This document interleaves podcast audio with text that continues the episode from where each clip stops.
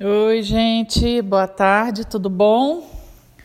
Estou aqui no meio da mentoria, mas está numa parte que eu não tenho muita paciência de fazer, que é ficar listando meta para ano.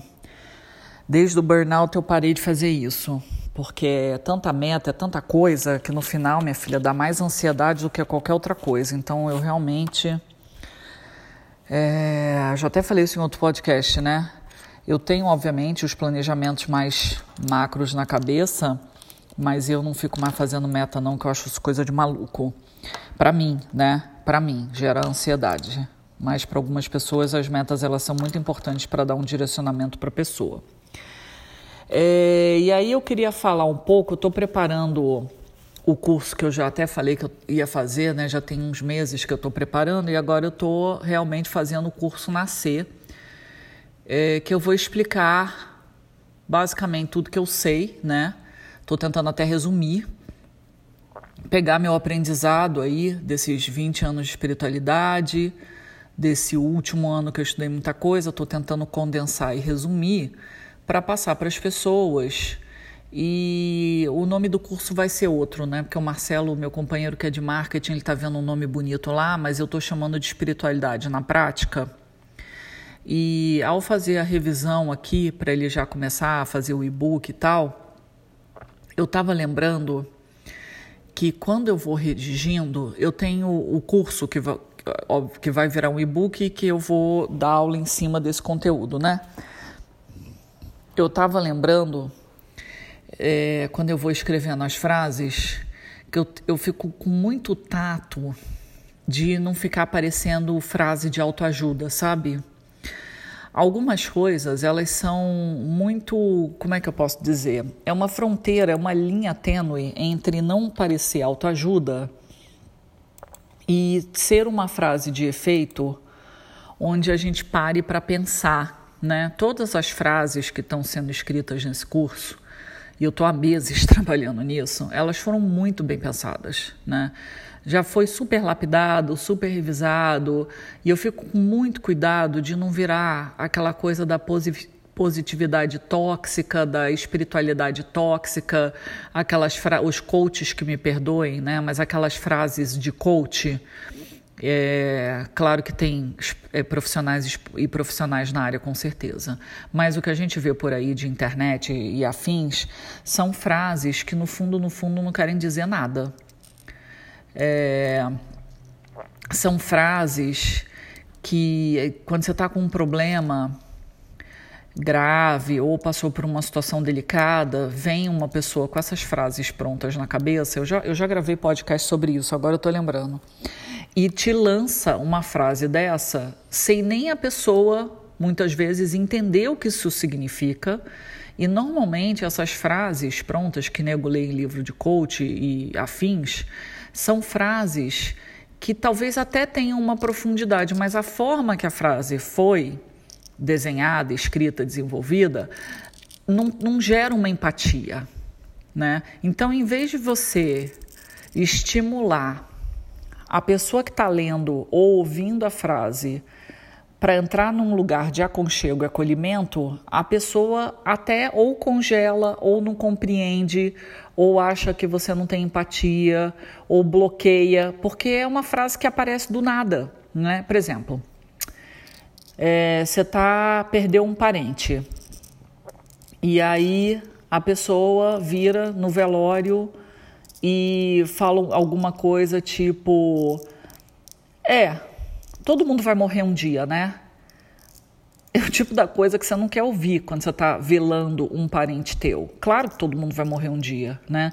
Mas às vezes a gente solta umas pérolas, umas frases, às vezes até porque a gente não sabe o que falar, ou porque a gente decorou, decorou trocentos livros de autoajuda, que em vez de ajudar o outro, cria até uma repulsa, né? É eu já ouvi milhares de frases dessa, até porque eu já enterrei boa parte da família, mas também não é só em situações de luta, que eu estou usando um, um, exemplo extremista da situação, é para qualquer coisa, né? Você está com um problema, a pessoa vira e fala assim: Ah, Raquel, é, não fica triste não, porque esse tipo de coisa acontece com todo mundo. Sim, mas eu não sou todo mundo, eu estou sentindo a dor, eu quero a minha dor acolhida. Eu não quero que a pessoa passe pano em cima da situação ou generalize, porque naquele momento eu quero ser acolhida, né? E esse curso eu estou prestando muita atenção porque às vezes a gente acaba sem querendo escorregar, escorregando numas frases assim que possam parecer é, de espiritualidade tóxica. E como esse curso ele vai abordar como ter uma vida espiritual no dia a dia, e isso pressupõe tudo que eu falo aqui no, no podcast, é, abertura né, para querer se melhorar, autoconhecimento, é, pressupõe a gente ter uma rotina, pressupõe a gente ter resiliência, a gente ter, a gente ser persistente nos nossos objetivos. Eu fico rindo aqui, eu fico, meu Deus, será que essa frase parece de autoajuda? Porque eu tenho um pânico de frase de coach, frase de autoajuda que não quer dizer nada, né? É, eu lembro que no podcast que eu falei sobre esse tipo de coisa, eu cansei de ouvir ao longo da minha vida pessoas que decoram esses livros e, e jura que a vida tá andando super bem, quando na verdade a vida da pessoa está desmoronada, ela fica só profetizando essas frases, até numa. Deve ser, deve ser, acredito eu, né? Numa tentativa de se justificar pelas coisas. Mas nem a pessoa para para absorver o que a frase quer dizer e se aquele tipo de frase faz sentido naquele momento. É muito interessante como a gente usa os nossos mecanismos da mente para a gente não se aprofundar em nada, para a gente permanecer no raso, né? E muitas vezes, como a gente também não tem a condição de abrir um espaço para empatia, especialmente se a dor do outro é, for a nossa dor ou uma dor semelhante, ou a gente tiver um gatilho em relação àquilo, a gente prefere não saber exatamente os detalhes, a gente prefere é, interromper a, a, o assunto, fala uma frase qualquer, não, não entra na profundidade, não faz o trabalho espiritual de acolhimento, né? É, e pronto, a situação passa e na verdade você não está fazendo nenhum bem, nem para você nem para outra pessoa. Eu até considero melhor, quando a pessoa não tem o que falar, é melhor ela nem interagir. Porque a gente está num momento de tanta sensibilidade no mundo e 2022 já começou com as bruxas todas soltas, que às vezes é melhor ficar em silêncio até para preservar a nossa própria energia. Toda vez que a gente abre a boca, a gente está gastando energia. Eu já, eu já falei de um documentário para vocês que eu deixei lá na minha playlist no YouTube. Eu vou até abrir aqui para ver o nome, o nome, do documentário é, direitinho. Eu tenho uma, um canal no, no, no, YouTube chamado também Reiki Barraquel. Só, só ir lá no, no YouTube e procurar. Só um minutinho que eu estou abrindo aqui. E eu tenho uma playlist. Eu acho que abri o um negócio errado. Eu tenho uma playlist no, no YouTube explicando. É, aparece tudo aqui, menos o, o canal. Eu tenho uma playlist com vídeos e documentários que eu considero muito interessantes, onde tem uma tem um, um é que eu estou procurando aqui, então não estou conseguindo coordenar as duas coisas, falar aqui e procurar. Onde tem um, um documentário, eu acho que é a sabedoria do silêncio interno. Eu já cheguei, eu já cheguei a é, pronto, já estou aqui. Eu já cheguei a publicar isso na época que eu estava com o grupo do WhatsApp aberto, que inclusive eu fechei esse ano porque não estava fazendo mais sentido. E a playlist, deixa eu ver aqui como é que é o nome da playlist. A playlist chama Documentários no meu canal do, do YouTube. E aí o. É, já achei aqui. O vídeo, o documentário, não é documentário não, gente, é um vídeo. Desculpa, tô confusa. De 8 minutos e 17 segundos, ou seja, é muito rápido de ver. Chama Tal, T de tatu, A, O, tracinho, a sabedoria do silêncio interno. Se vocês ainda não viram eu acho até que se digitar esse, eh, o tal, a sabedoria do silêncio interno no YouTube, mesmo sem ir na minha, na minha playlist, vocês vão achar. Esse videozinho de oito minutos é a coisa mais interessante da vida. Explica direitinho, cada vez que a gente abre a boca, a gente está gastando energia. Nesse momento planetário que continua o bicho pegando, quanto menos a gente abre a boca, quanto menos a gente é, se envolve em batalhas que não funcionam, melhor para a gente. A gente vai preservar a nossa energia, porque se não termina o dia, a gente tá com os ombros doloridos, a gente tá achando que está carregando o mundo, a gente está num estado de extrema reatividade, a gente está exausto, a gente não consegue dar conta da nossa família, a gente não tem saco para os nossos filhos, quem tem filho. Então, quanto mais a gente preservar a nossa energia, e pelo que eu estou entendendo de 2022, vai ser assim não sei se o ano inteiro, porque eu não tenho bola de cristal. Mas já deu para sentir mais ou menos como é que o, barco vai tocar em 2022, né? É, não usem frases de autoajuda, gente. É muito chato ficar ouvindo esse tipo de coisa, né? É, Concentre-se em você mesmo. A nossa cura começa na gente. Quando a gente consegue começar, né? A olhar para dentro, entrar numa jornada de verdade, de cura, essa energia reverbera para tudo. Para a casa onde você mora, para os vizinhos, para a tua família, para os animais de estimação. É impressionante como tudo começa a reverberar diferente. E o contrário também é verdade. Se você está irritado, está possuído, é impressionante como essa energia também contagia todo mundo, né? É, daí a, a, importância da gente olhar muito para dentro da gente, tendo a consciência dos nossos atos.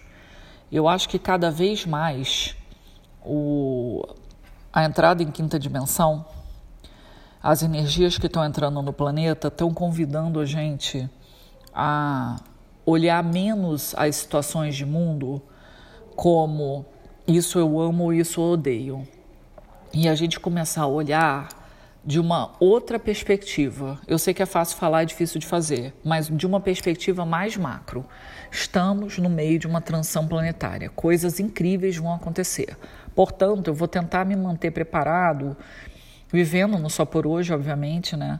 Com a minha energia o mais alta que for possível para eu não ficar me abalando com nada, né? E quando o outro pedir ajuda, se você não tiver em condição, não se obrigue. Não se obrigue. Faça o que dá para você fazer no tempo que você conseguir fazer. Isso é o mais importante nesse momento. A gente e deixa que o universo se encarrega de ajudar todo mundo, né? Olha para você. Foca nas suas questões. Não use a espiritualidade nem a positividade para como como muleta, sabe? Para ficar dando resposta pronta para você e para os outros, como se a nossa vida tivesse uma maravilha, sem de fato olhar o que precisa, porque enquanto a gente não olhar para dentro de verdade, a gente não vai para frente. E esse caminhar rumo à quinta dimensão, ele está se acelerando, mas está se acelerando que eu não duvido nada. Outro dia eu li que, sei lá, daqui a uns 5 anos, 5, 6 anos, uma coisa assim, o mundo vai estar completamente diferente do que a gente imaginou. Eu não duvido nada, viu? Porque o negócio está tão acelerado que eu acho que vai ser num piscar de olhos. Quando fechar o olho, abrir, as coisas vão ter mudado radicalmente. Eu estava vendo um seriado até o Amazon Prime tirar do ar, que eu já tinha visto há muitos anos, e eu estou aqui tentando ter férias, né?